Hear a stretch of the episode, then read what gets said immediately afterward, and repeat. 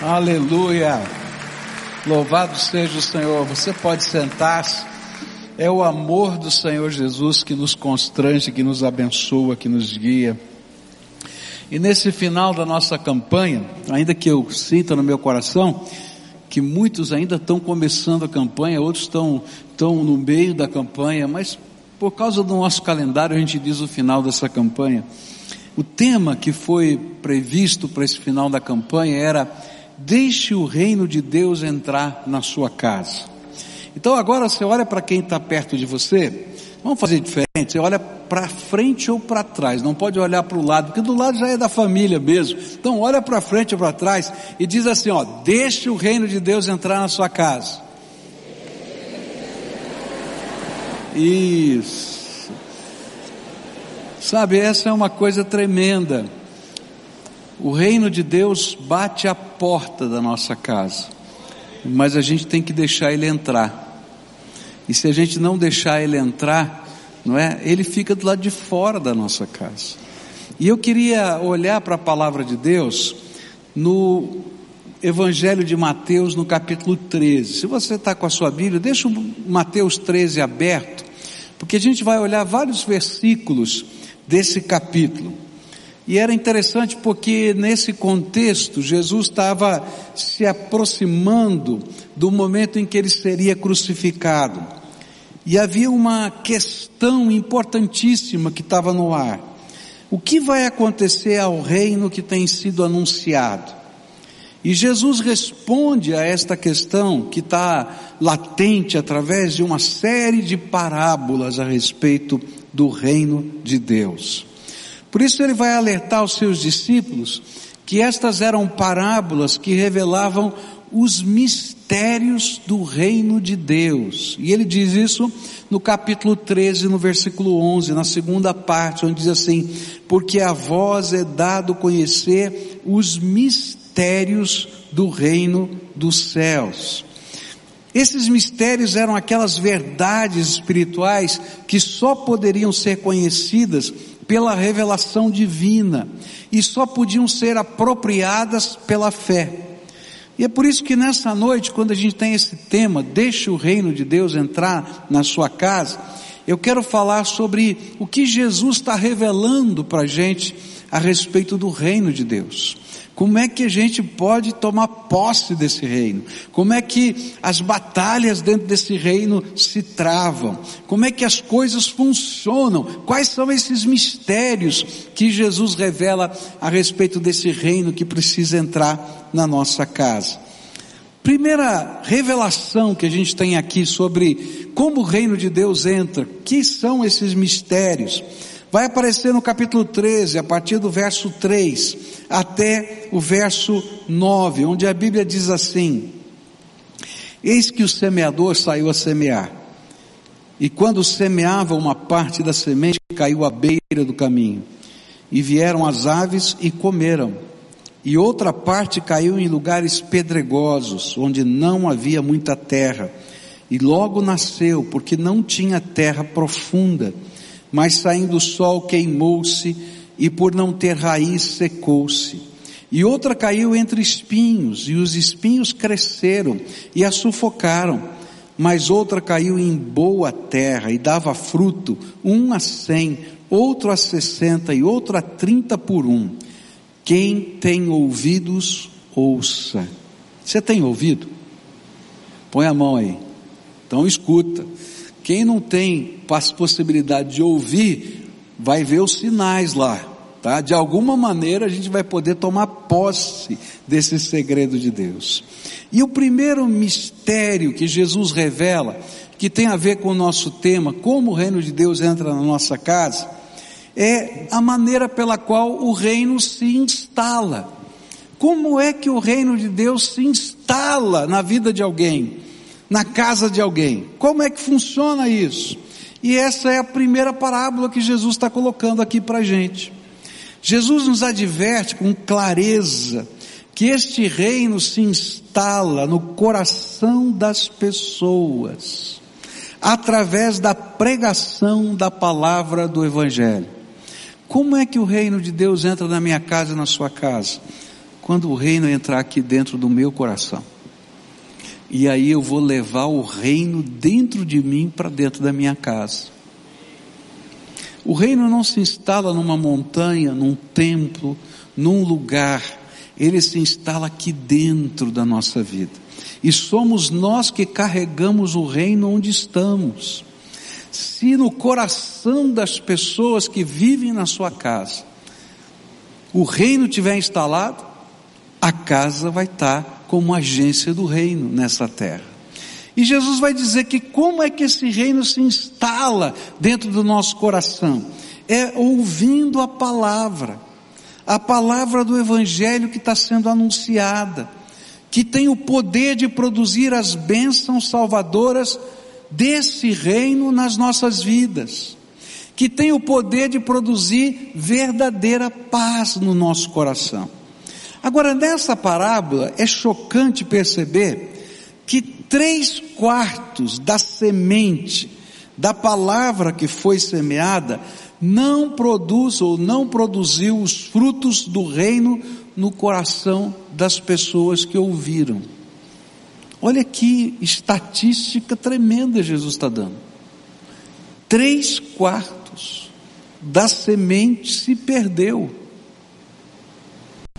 E quando a gente começa a olhar, a gente vai descobrir que Jesus está dizendo que três quartos da semente se perderam porque as condições do coração eram adversas.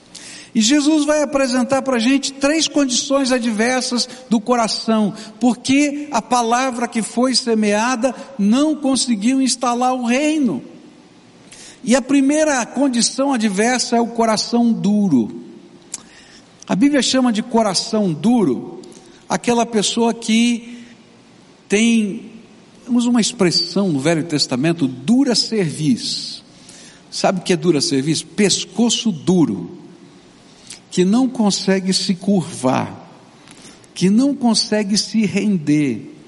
E o coração fica duro pela obstinação, pelo orgulho, às vezes pela ignorância, às vezes porque nós não queremos enxergar o que Deus quer fazer na nossa vida, por não permitir que ele possa ser o Senhor da nossa vida, por não querer se render e se humilhar ao Salvador. E aí então a palavra de Deus não consegue gerar o reino na gente, porque simplesmente a gente não quer. O coração duro é aquele que não quer e que fecha a porta.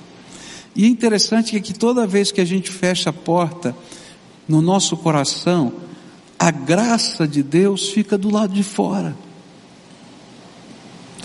Você já perdeu uma grande oportunidade na vida? Acho que todos nós, de alguma maneira, já perdemos grandes oportunidades. E aí passa o tempo, a gente diz, puxa vida, se eu tivesse aproveitado aquela oportunidade. Quando a gente fica pensando por que, que a gente perdeu a oportunidade, é porque às vezes nós estávamos fechados para alguma coisa tão boa que poderia acontecer na nossa vida. E a Bíblia diz: olha, toma cuidado com o coração duro. Mas ele disse também que uma condição adversa do coração era o coração raso. O coração raso é aquele que não produz raízes por causa da inconstância das suas decisões de fé. Jesus disse que havia terrenos que tinha pedra lá, né? Ele era raso, não tinha solo suficiente, então as raízes não se aprofundavam. E Jesus, quando interpretou essa parábola, ele disse que a razão desse coração raso era a inconsistência da fé. Há pessoas que não querem, são duras. Mas há pessoas que querem, mas não permanecem. Fazem uma decisão hoje e esquecem amanhã. Oram hoje e se esquecem amanhã. Invocam Jesus para ser o Senhor da vida, mas tomam a vida das mãos de Jesus no dia seguinte. Esse é o coração raso. E aí a Bíblia vai dizendo para a gente que não produz o fruto do reino, porque o sol das lutas, as provações da vida que provam a fé, por ela ser tão rasa e inconstante, ela é morta dentro da gente. E a gente não consegue dar passos de fé, a gente não consegue crer que Deus vai ainda responder a nossa oração, que o Senhor está no controle, que Ele vai segurar nas nossas mãos. Então hoje eu seguro, amanhã eu solto. Hoje eu seguro, seguro na mão do outro, lá do outro lado. Né? Eu já vi tanta coisa acontecer. Eu me lembro de uma, de uma senhora, não é? E ela me contou um negócio absurdo. Né? nasceu num berço evangélico, é, conhecia a palavra de Deus, estudou a palavra, conhecia tudo, tudo, tudo. Mas aí ela se apaixonou por uma pessoa. E essa pessoa não gostava dela. E aí ela foi procurar um terreiro de macumba para fazer uma feitiçaria para ganhar um namorado. Sabe o que ela ganhou? Demônios, desgraça sofrimento, depressão. Sabe, é disso que a palavra de Deus está falando. Às vezes o coração raso é aquele que conhece tudo e às vezes até pode é, é, recitar versículos da Bíblia para gente, mas não é capaz de perseverar na confiança de que Deus tem um plano para a sua vida e que o plano de Deus é o melhor para a gente. E aí os frutos da fé não aparecem. E o reino não se instala. Jesus falou que existe também aqueles que é, não permitem que o reino, desses três quartos, que não permitem que o reino se instale, porque o coração está cheio. E aí ele vai dizer que aquela semente que caiu no meio dos espinhos, quando Jesus interpreta essa palavra, fala que ele está cheio das preocupações e das ilusões do dia a dia. E essas preocupações e ilusões não permitem que a prioridade seja dada a Jesus. E se Jesus não é o primeiro na minha vida e na sua, a gente não produz o fruto e o reino de Deus não se instala. É interessante que o coração duro rejeita, mas o coração raso e o coração cheio aceita, mas não permite que Jesus seja o Senhor da vida. E aí o fruto do reino não aparece. Por que que existem tantas casas de pessoas que se dizem cristãs, onde a paz do reino de Deus, o poder do reino de Deus não se manifesta. É porque tem muita casa onde as pessoas que ali vivem têm um coração raso ou um coração cheio. E aí a paz do reino e o poder do reino não se manifesta. Mas Jesus falou que 25% dessa semente cai num coração arado esse coração arado, ele é o solo fértil, preparado, capaz de ouvir, compreender e se entregar a Jesus como Senhor absoluto da vida. E eu falei sobre o coração arado, porque muitas vezes o preparo do nosso coração é feito pela vida. Quem já viu o terreno ser arado? Eu acho que a maioria de nós já viu, né? Quando as máquinas vão passando e ela com aquelas lâminas, não é? Aquelas, aquelas, é, aqueles círculos, né? De, de metal, elas vão cortando em distâncias é, já pré-programadas a terra, de tal maneira que aqueles sulcos se tornem as trilhas onde a semente vai ser colocada. E aí aquela terra afofada, ela está preparada Coloca-se a semente, se cobre aquela, aquela semente com aquela terra fofinha, e aí quando vem a primeira chuva, ela germina. E muitas vezes o Senhor está preparando o solo do nosso coração no meio das circunstâncias da vida. E quando vem a semente, vem na hora certa, preparada por Deus, para que a gente possa, como aquela terra arada, receber e dizer: Senhor, a única maneira de dar fruto do reino no meu coração é se o Senhor instalar o teu reino na minha vida. e aí a semente não apenas germina, como acontece na, na, no solo né, que, que é pedregoso e no solo que tem espinhos, mas ela pode descer raízes profundas que são experiências tremendas no poder do Deus vivo. Eu quero dizer para você que você tem ouvido a palavra de Deus. Mas a grande pergunta que Jesus estava fazendo através dessa palavra é como você tem reagido a essa palavra que ele tem anunciado para você. Você tem permitido que no seu coração sejam produzidos os frutos do reino? Porque não adianta apenas a semente ter sido lançada, ou mesmo que algo tenha brotado, mas o que importa é o fruto da fé. E esse fruto da fé é um compromisso total com Jesus, uma entrega incondicional a Ele. Se Jesus olhasse para você com o raio-x da graça, eu não tenho esse raio-x, só Jesus tem. Qual o diagnóstico? O teu coração, que tipo de coração é? Coração duro, coração raso, coração cheio ou coração arado. Porque no coração arado, pode ter certeza, Jesus vai implantar o reino dele nessa terra. Mas Jesus continua falando nessa parábola sobre o reino.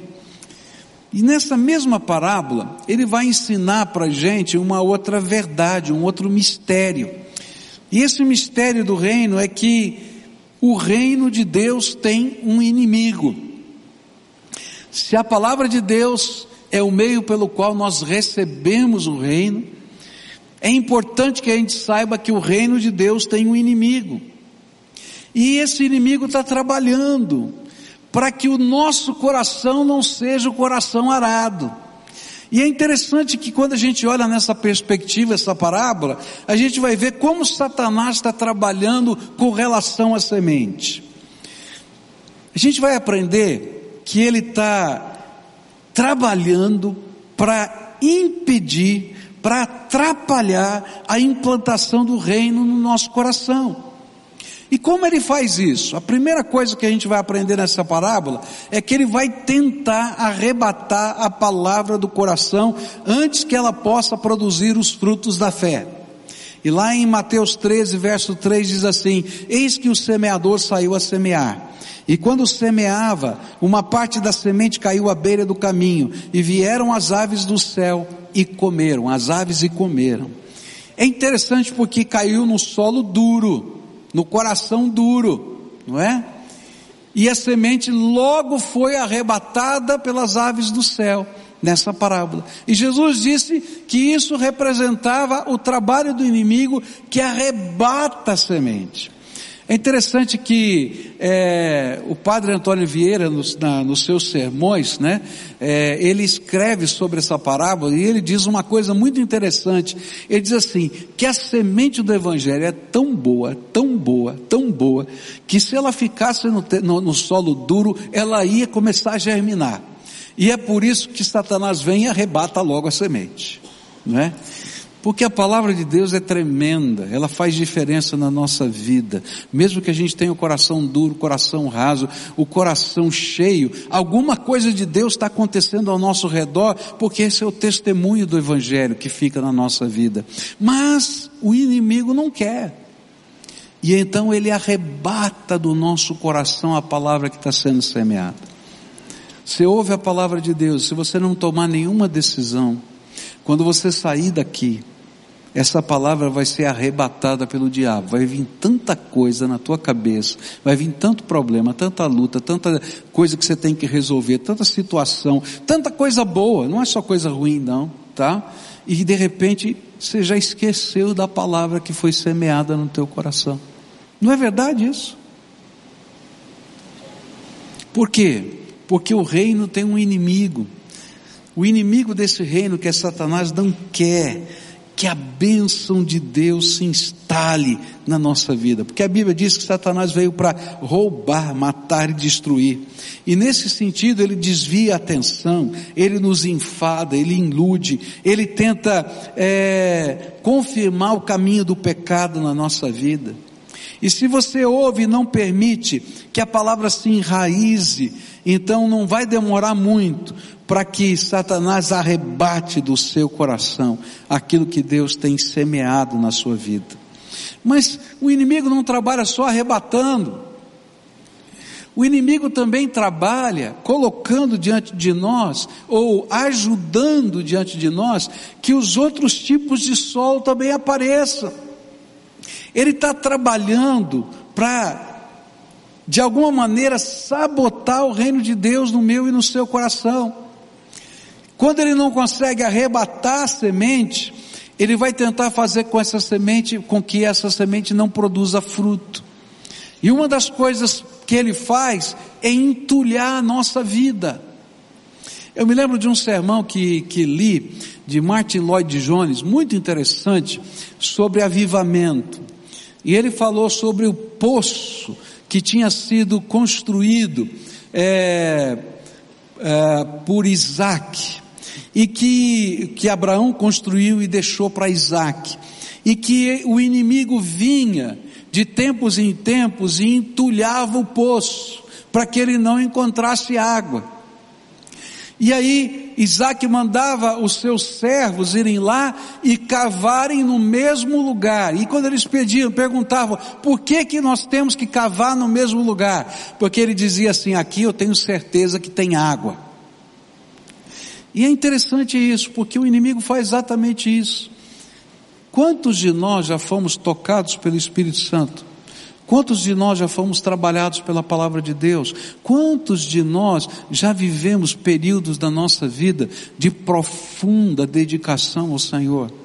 Mas de repente passou o inimigo e ele não conseguiu arrebatar a semente. E o que ele fez? Entulhou a tua vida. Encheu de atividades encheu de responsabilidades, encheu de alvos, de projetos, de sonhos. Não são só coisas ruins, não. E sabe o que acontece? A gente está morrendo de sede. Porque não tem água da vida fluindo. E eu queria ensinar para você o que Isaac ensinou para os servos dele. Pode cavar fundo aí nesse lugar, onde um dia Jesus semeou a semente dele, porque tem água da vida aí para fluir na tua vida. Não precisa achar outro poço. O Senhor continua a querer derramar vida abundante sobre você. Mas a gente tem que ter coragem de cavar de novo. Tem que ter coragem de cavar outra vez até o fundo para ver aquela água brotar. Na casa do meu avô tinha um poço. Tô velho, né? Na casa do meu avô tinha um poço. E a água da casa era servida pelo poço. Então, de vez em quando, eu estava na casa do meu avô e ele ia me ajudar a fazer a manutenção do poço. E ele me ensinou umas coisas interessantes. Ele me ensinou a como a gente preparar a água do poço para não ter é, qualquer bactéria. Então, ele jogava um produto químico uma vez por semana na água do poço para fazer isso. Ele me ensinou sobre a bomba, como é que funcionava a bomba. Mas havia uma coisa interessante no poço. Ele dizia assim: você nunca deixa esgotar o poço sempre deixa um pouquinho de água no fundo. Eu não sei porquê, mas era isso que ele me ensinava. Não entendo, não sou poceiro. Eu estou falando o que o meu avô ensinou. E ele dizia: não deixa esgotar a água do poço, porque senão a bomba vai puxar barro, não vai puxar água, vai entupir tudo. Agora, se você deixar um pouquinho de água e você esperar você vai ver que a água vai brotar até o nível anterior. E aí você pode tirar quanta água você quiser, até chegar naquele nível de novo. Sabe, a nossa vida com Deus é assim. A gente pode ter certeza que a água vai subir outra vez que a água vai subir de novo, porque a graça de Deus vai fluir outra vez. Então, se o teu poço está entulhado, pode desentulhar, porque a água vai subir outra vez, porque tem graça abundante para a minha vida e para a tua vida. Satanás tenta entulhar, mas, quando a gente cava outra vez, a água brota. Satanás tenta fazer com que a gente nunca tenha raízes profundas demais. E a gente vive num mundo em que diz pra gente que não vale a pena ter compromisso com nada. É bom ser livre de tudo, mas querido, não tem como servir a Jesus e ser livre de tudo, se não deixar Ele ser o Senhor da vida. Então, quanto mais eu me comprometo com Ele, tanto mais da graça de Deus vem sobre a minha vida. Por isso, eu quero dizer para você, comprometa-se com Jesus, não só para hoje, ou quem sabe num momento de infortúnio, porque a graça de Deus se manifesta em todo o tempo da nossa vida. Cuidado, tem um inimigo trabalhando, e esse inimigo quer arrebatar a semente, quer entulhar o poço, ou não quer permitir o compromisso. Mas quando o nosso coração está aberto, ele vai produzir muito fruto. Terceira coisa que eu vou aprender aqui com as parábolas de Jesus, e vão aparecer nos versículos 31, 32 e 33, onde a palavra de Deus diz assim: Propôs-lhes outra parábola dizendo: O reino dos céus é semelhante ao grão, a um grão de mostarda, que um homem tomou e semeou no seu caminho, no seu campo, o qual é realmente a menor de todas as sementes, mas depois de ter crescido, é a maior das hortaliças, e faz Faz-se árvore, de sorte que vêm as aves do céu e se aninham nos seus ramos. Outra parábola lhes disse: O reino dos céus é semelhante ao fermento que uma mulher tomou e misturou com três medidas de farinha até ficar tudo levedado. Terceira parábola fala sobre o poder do reino. A primeira que a gente estava vendo nos ensinou duas duas, dois mistérios, não é? Como o reino entra, ouvindo a palavra de Deus. E que tipo de coração é o nosso. Depois aprendemos que o reino tem um inimigo que está tentando arrebatar de alguma maneira a semente ou impedir que ela frutifique. Mas a terceira, o terceiro mistério revelado aqui é o poder do reino de Deus. E o poder do reino de Deus é revelado aqui nessas duas parábolas pelo contraste. A menor semente é poderosa para produzir, para produzir a maior hortaliça. E um pouco de fermento é capaz de levedar toda a massa. E o que Jesus queria ensinar é que não importa o tamanho da nossa fé, o que importa é que a fé esteja guardada no coração como um real compromisso com Jesus. Eu acho tremendo isso. Você já parou para pensar? Porque às vezes a gente imagina que o que faz diferença é o tamanho da fé. Não é verdade? Ah, se eu tivesse. Gente, Jesus diz assim: o que faz diferença é ter fé. Porque se você tiver um pouquinho de fé, um pouquinho de fé, já é suficiente para uma obra tremenda de transformação acontecer na nossa vida. E Jesus está colocando isso nessas duas, nessas duas parábolas, dizendo: olha, o poder de Deus se revela quando pela fé o reino entra. E se o reino entrou e a porta foi a fé, pode ter certeza que vai inundar a tua vida. É tremendo isso. Quando a gente estuda física, não sei se você lembra disso, né? Já faz muito tempo que você deve ter estudado física, eu também, né?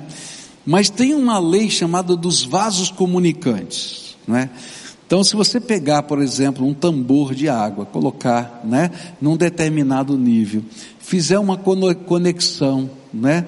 Com esse tambor de água, com outro tambor, você vai ver que a água vai fluir de um para outro e vai manter o mesmo nível nos dois.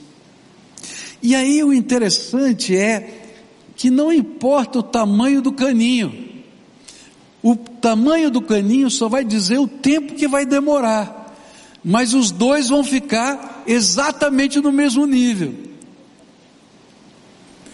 E o que Jesus está dizendo é exatamente isso. Não importa o tamanho da nossa fé, o reino de Deus vai entrar. O reino de Deus vai entrar. Talvez a gente tenha que passar por mais experiências, talvez a gente tenha que passar por um tempo de, de desafios espirituais, mas o importante é que o reino vai entrar. E o que Jesus está dizendo é que a transformação vai acontecer. E o poder de Deus vai se manifestar na nossa vida. Porque o reino de Deus em nós não é simplesmente a gente ter uma religião ou a gente participar de um evento. É deixar Jesus fazer a obra de transformação na nossa vida. E a gente vai vendo a graça de Deus fluindo dentro da gente. E sabe o que é gostoso? É que essa bênção não para na gente como nessa parábola, quando os, os, as aves vêm e se abrigam debaixo, não é da mostarda, e ele está dizendo assim: olha, não apenas o reino de Deus abençoa a tua vida, mas ele espalha a bênção ao seu redor. Então, quando a gente leva o reino de Deus para nossa casa, se ele só entrou no nosso coração, pode ter certeza que a casa vai receber algo da graça de Deus também. A gente ora para que toda casa receba no coração, todas as pessoas recebam Jesus no seu coração, o reino entre. Mas se um abrir a porta, a palavra de Deus diz que esse se torna o homem e a mulher da paz dentro daquela casa. E essa paz começa a se espalhar. Eu me lembro de uma senhora que comecei a evangelizar. Ela vivia com, com o seu companheiro há 25 anos. O seu companheiro não queria casar com ela. E ela se converteu. E nós ensinamos aqui o valor da família. Por isso a gente não batiza ninguém sem que haja um casamento, se estão vivendo juntos. E então eu chamei aquela senhora para dizer para ela, ela queria se batizar, eu disse, olha, nós precisamos resolver o problema do seu casamento. Ela disse, não dá para resolver, porque meu marido não, é, não aceita casar-se comigo. Nós vivemos há 25 anos juntos, mas ele não aceita, ele não acredita em casamento. E tem mais, eu tenho vergonha disso, e os meus filhos não sabem que nós não somos casados. E aí eu falei para ela assim, querida, você acredita que Jesus é poderoso para mudar o coração do teu marido? Ela parou, pensou e disse: Jesus pode tudo. E será que ele pode mudar o coração? Do pode, pastor, pode. É, pode. Então você me permitiria falar com o seu marido? Ela pensou, eu vou conversar com ele. E aí marcou uma entrevista para a gente conversar. Ele veio muito bravo, muito bravo comigo. Como é que eu estava me metendo na vida dele? E o que, que eu estava pensando da mulher dele? E ele chegou para mim daquele jeitão bem italiano. Quando eu conheci a minha mulher, era ela pura. Não tem nada de errado com ela, não. E aí a gente foi conversando e eu falando sobre como era importante para ela na decisão que ela tinha tomado. E depois de 25 anos, se ele não tinha coragem de casar com aquela mulher que ele dizia que amava. Porque senão seria uma contradição tão grande. Bom, final da história é que eles casaram. Né? E eles me convidaram para ser padrinho do casamento. Né? Tão gostoso isso, porque o reino de Deus vai entrando, mas a bênção não parou aí. A bênção continuou quando eles puderam falar para os filhos o que estava acontecendo e o porquê estava acontecendo. Aquilo que era aquele segredo tão grande de família se tornou agora graça de Deus que estava resolvendo questões antigas da casa. E os filhos tinham um grande preconceito com a nova fé daquela mulher. Mas havia uma coisa interessante, eles começaram a perceber o poder da oração. E eles diziam assim: Mamãe, a gente não comunga da mesma fé, mas a gente sabe que quando a senhora ora as coisas acontecem. Então, ora pela gente, ó, vai acontecer isso, e o Senhor ia lá e abençoava. Sabe por quê? Porque quando o reino de Deus entra, Deus derrama e espalha a bênção ao redor. E sabe o que vai acontecendo? O temor do Senhor vai entrando dentro do coração das pessoas. O temor do Senhor é o princípio. A semente para poder germinar tem que ter temor do Senhor. E o temor do Senhor vai entrando. Sabe, há poder nesse reino é um poder transformador, é um poder consolador, há um poder renovador da graça, há um poder que vai fazendo com que as coisas aconteçam em nós. E Deus nos abençoa de tal maneira que a gente possa abençoar a nossa casa ao nosso redor. Quanta coisa vai acontecendo. Eu podia contar tantas experiências de pessoas que o Senhor tem restaurado tem restaurado relacionamentos, filhos que não conversavam com pais há anos, e por causa do Evangelho, esse relacionamento foi resgatado, porque Jesus leva a bênção. Pais, irmãos, tanta gente, porque quando o reino entra, o poder dele entra, e a gente é abençoado. Mas há uma última coisa que eu queria deixar com você nessa noite, para a gente orar junto aqui.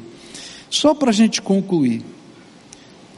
Onde a palavra de Deus vai dizer para a gente, nos versículos 44 e 45, o reino dos céus é semelhante a um tesouro escondido no campo, que um homem ao descobri-lo esconde, e então movido de alegria vai e vende tudo quanto tem e compra aquele campo. Outro sim, o reino dos céus é semelhante a um negociante que buscava boas pérolas e encontrando uma pérola de grande valor, foi e vendeu tudo quanto tinha e a comprou. E a última coisa que eu queria deixar com você sobre esses mistérios do reino é que o reino de Deus pede uma decisão. E por isso Jesus conta essas duas parábolas.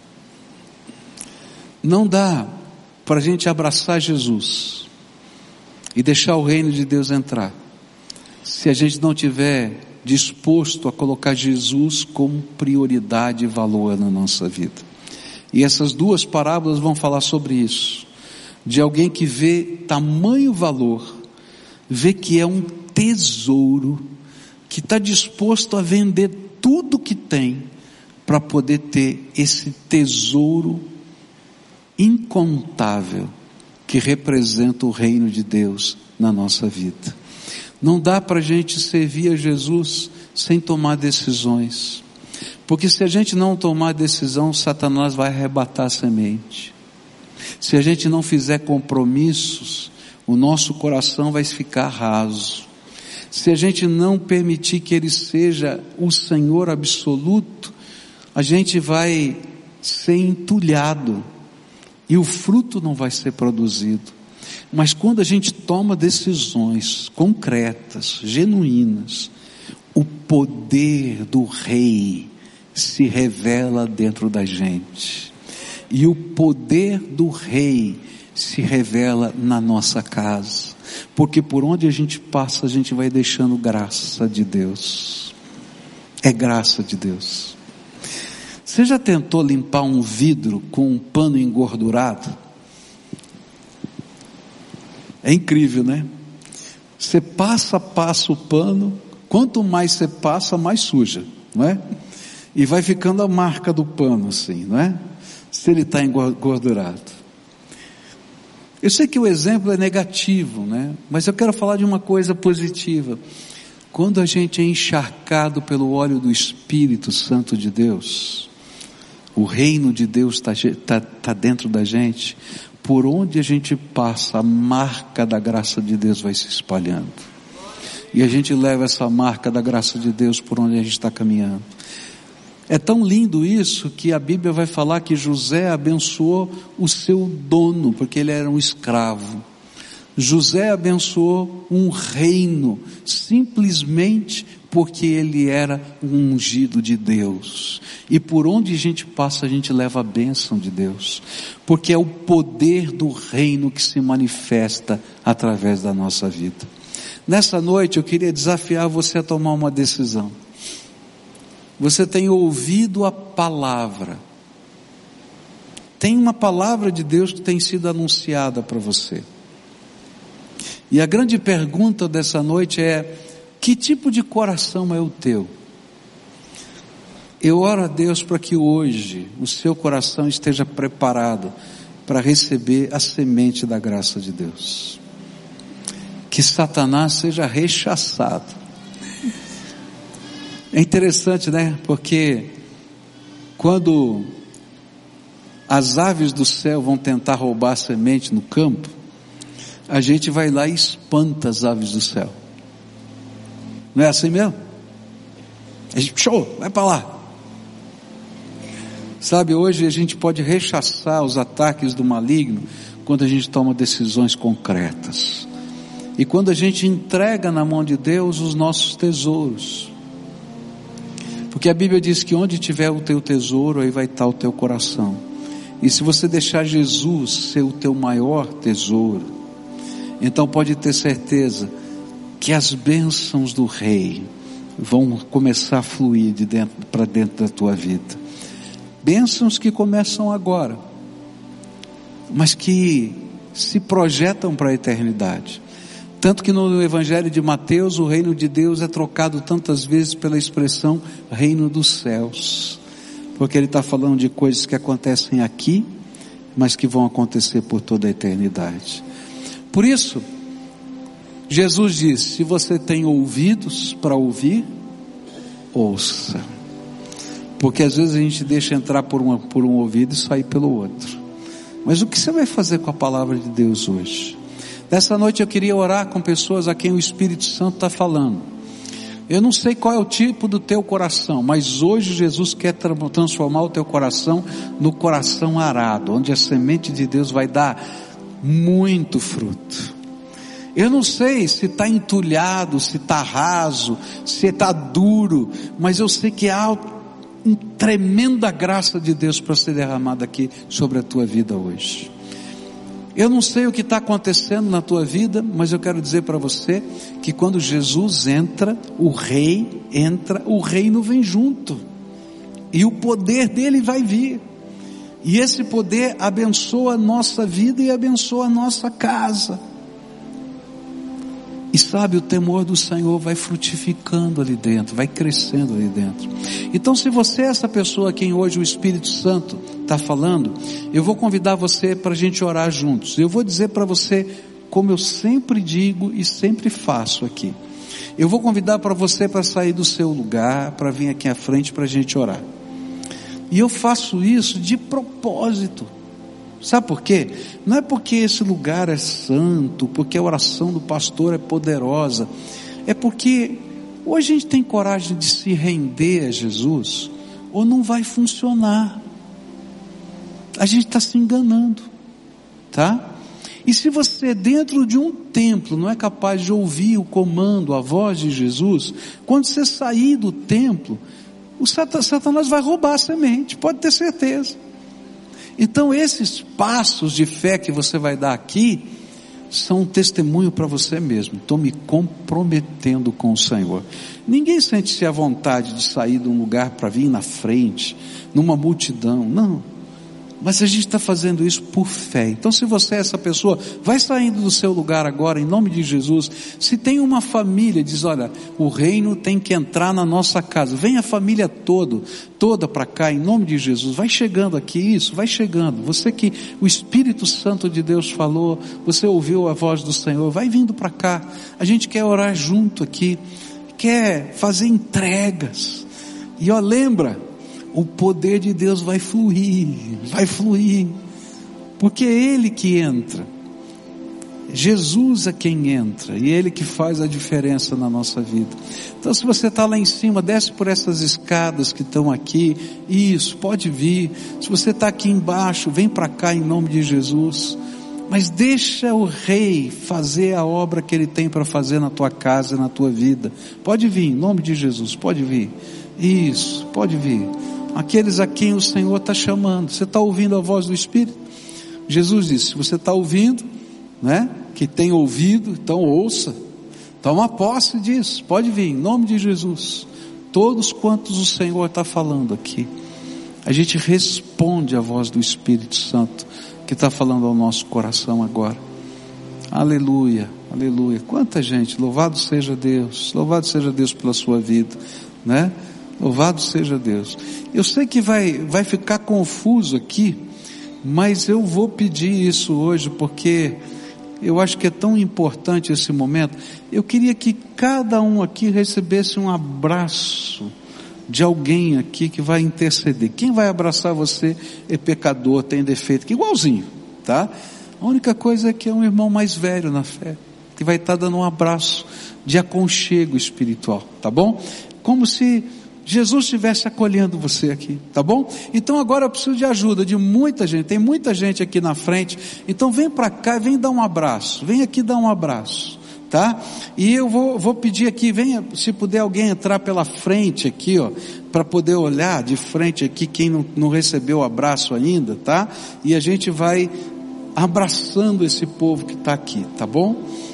Isso, vai chegando, vai, vai acolhendo aqui, tá? Se puder entrar mais gente aqui pela frente para abraçar, já me ajuda bastante, tá? Se você trouxe alguém para esse culto, é seu convidado, vem aqui abraçar. Ele está esperando você aqui, pode ter certeza, tá? E aí a gente vai acolhendo essas pessoas aqui nesse momento de oração. A gente vai orar uns pelos outros, só isso.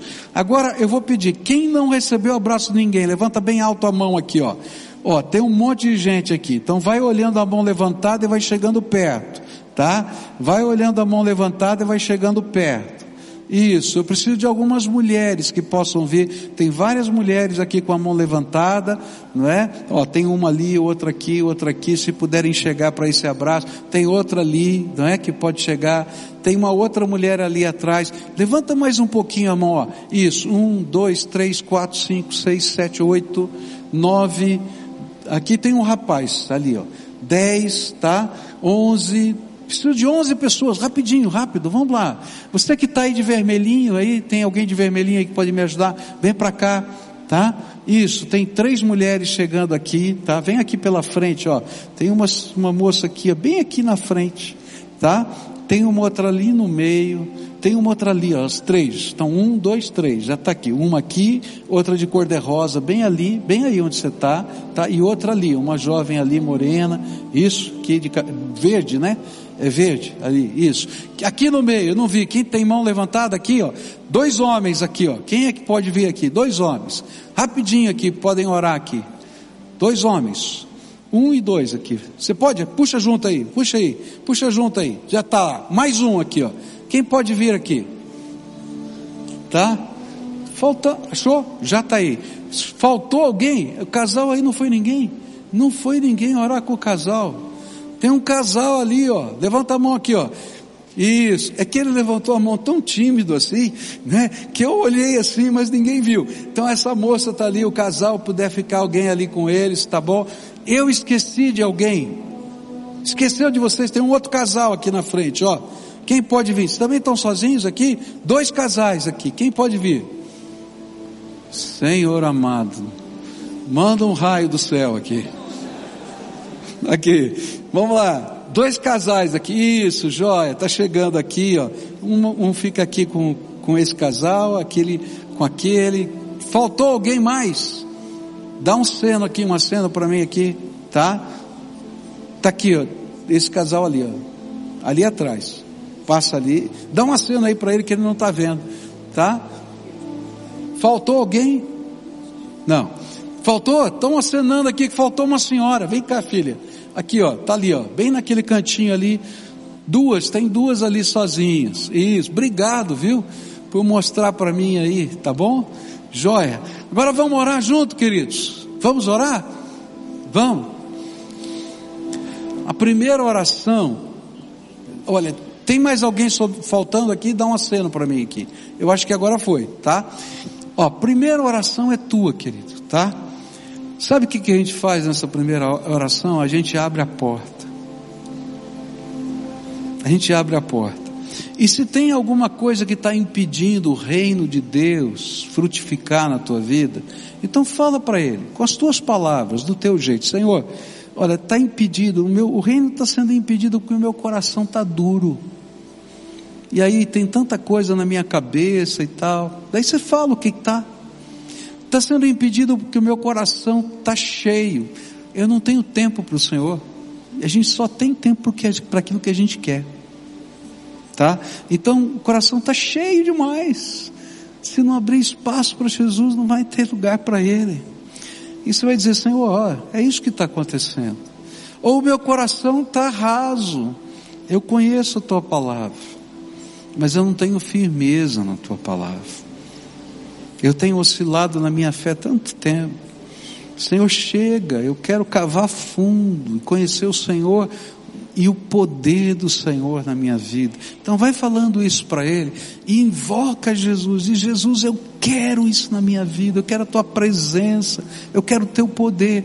Não existe oração mais poderosa do que a tua porque essa é a oração que Jesus quer ouvir, é a tua oração. Então fala com as tuas palavras, tá? Agora eu quero orar por você, tá bom?